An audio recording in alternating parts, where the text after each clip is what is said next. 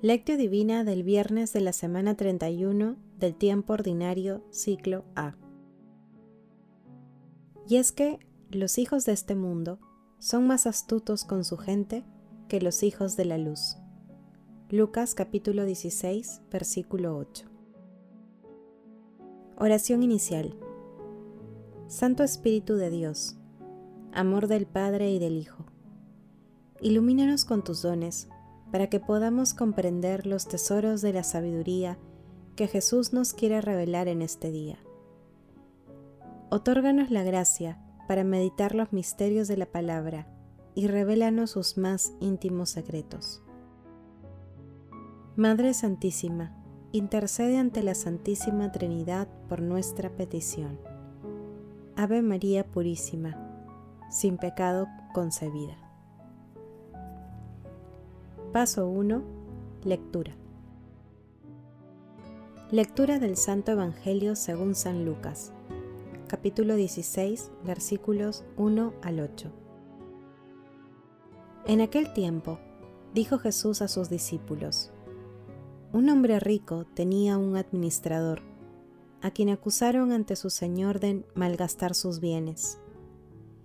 Entonces lo llamó y le dijo, ¿Es cierto lo que me cuentan de ti? Entrégame el balance de tu gestión, porque quedas despedido. El administrador se puso a pensar, ¿qué voy a hacer ahora que mi señor me quita el empleo? Para trabajar la tierra no tengo fuerzas. Mendigar me da vergüenza. Ya sé lo que voy a hacer para que, cuando me echen de la administración, encuentre quien me reciba en su casa. Fue llamando uno a uno a los deudores de su señor, y dijo al primero, ¿Cuánto debes a mi señor? Este respondió, cien barriles de aceite. Él le dijo, Aquí está tu recibo, date prisa, siéntate y escribe cincuenta. Luego dijo a otro, ¿Y tú, ¿Cuánto debes? Él contestó, cien sacos de trigo. Le dijo, aquí está tu recibo, escribe ochenta. Y el amo felicitó al administrador injusto por la astucia con que había procedido. Y es que los hijos de este mundo son más astutos con su gente que los hijos de la luz. Palabra del Señor Gloria a ti, Señor Jesús.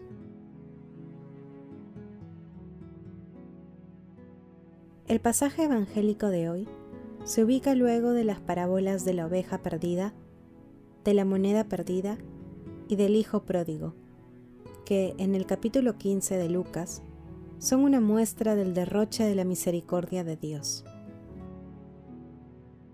Al inicio del capítulo 16, en el texto de hoy, Jesús relata la parábola del administrador astuto, en la que Jesús no alaba las artimañas del administrador, sino más bien su astucia y sagacidad para prever el difícil futuro que le tocará enfrentar. Este ejemplo, sacado del mundo del comercio y del trabajo, es muy claro. La trama es sencilla. Un mal administrador va a ser destituido, dándose cuenta de que su fama y porvenir se derrumban. Por eso, este hombre, antes de ir a su señor a rendir cuentas, se previene para el futuro haciendo favores fraudulentos, porque no tiene fuerzas para trabajar la tierra y mendigar le avergüenza.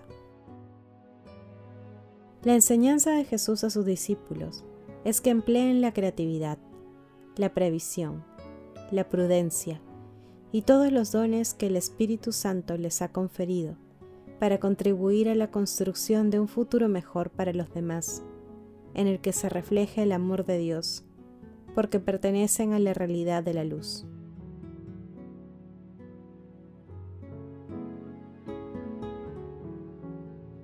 Paso 2. Meditación.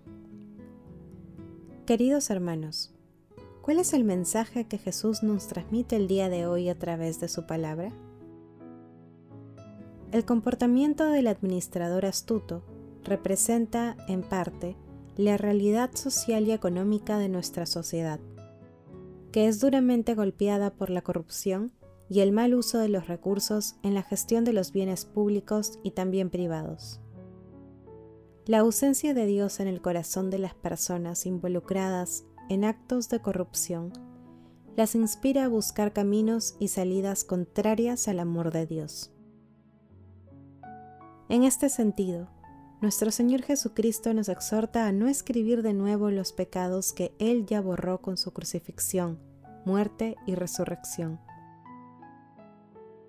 Nuestro Señor Jesucristo señala que un verdadero discípulo suyo debe emplear la creatividad, la previsión y todos los recursos espirituales y materiales para la construcción del reino de Dios acá en la tierra que si bien es de los humildes y sencillos, no puede construirse ingenuamente.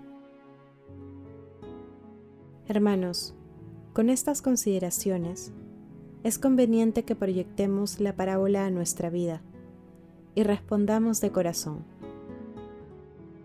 ¿Somos administradores sagaces de los bienes materiales que el Señor nos ha confiado para la construcción de su reino? ¿Cuál es nuestra actitud frente a la pobreza, frente a las injusticias contra los más vulnerables y ante la corrupción que golpea nuestra sociedad?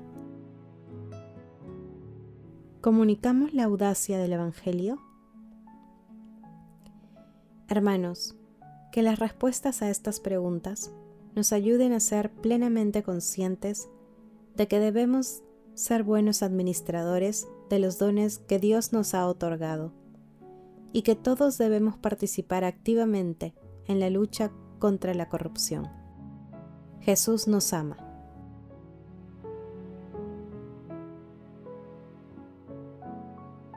Paso 3. Oración. Amado Jesús, concédenos la astucia necesaria a los hijos de la luz para poner nuestros dones al servicio de tu proyecto de salvación en favor de nosotros y de toda la humanidad. Amado Jesús, queremos vivir nuestras vidas como un don del cielo que deseamos compartir con los demás. Otórganos el Espíritu Santo para que libres de temor y protegidos por tu amor, podamos hacer un buen uso de los bienes materiales. Espíritu Santo, estamos dispuestos a seguir las enseñanzas de nuestro Señor Jesucristo. Ayúdanos a poner en nuestra vida espiritual el mismo empeño que muchas veces destinamos a nuestros proyectos y ambiciones humanas.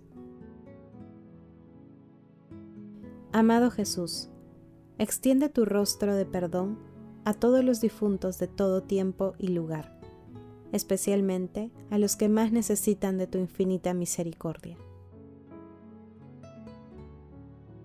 Madre Santísima, Reina de la Paz, intercede ante la Santísima Trinidad por nuestras peticiones. Amén.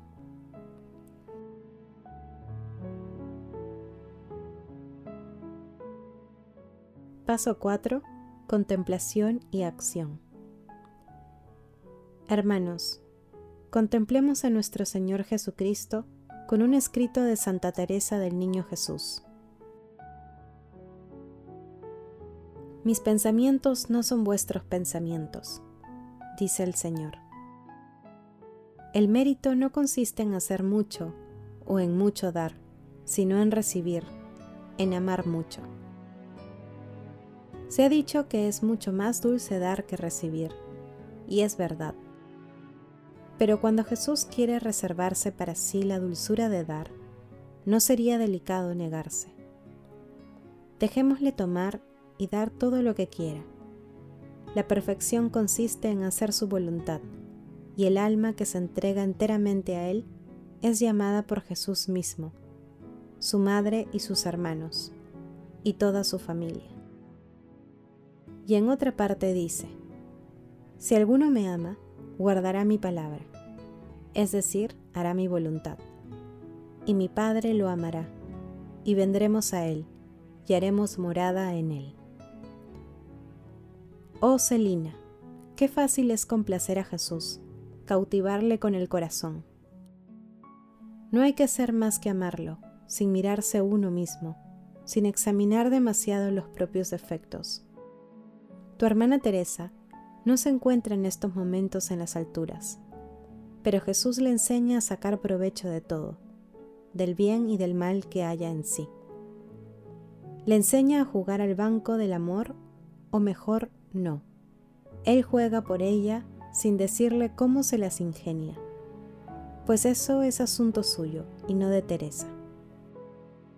Lo que ella tiene que hacer es abandonarse sin reservarse nada, ni siquiera la alegría de saber cuánto rinde su banco. Queridos hermanos, hagamos el compromiso de analizar si en nuestras actividades cotidianas producimos derroche en el uso de los bienes materiales que el Señor nos ha otorgado y confiado. Asimismo, de manera deliberada, realizaremos obras de misericordia con los bienes materiales y espirituales que Dios nos ha dado. Glorifiquemos a la Santísima Trinidad con nuestras vidas.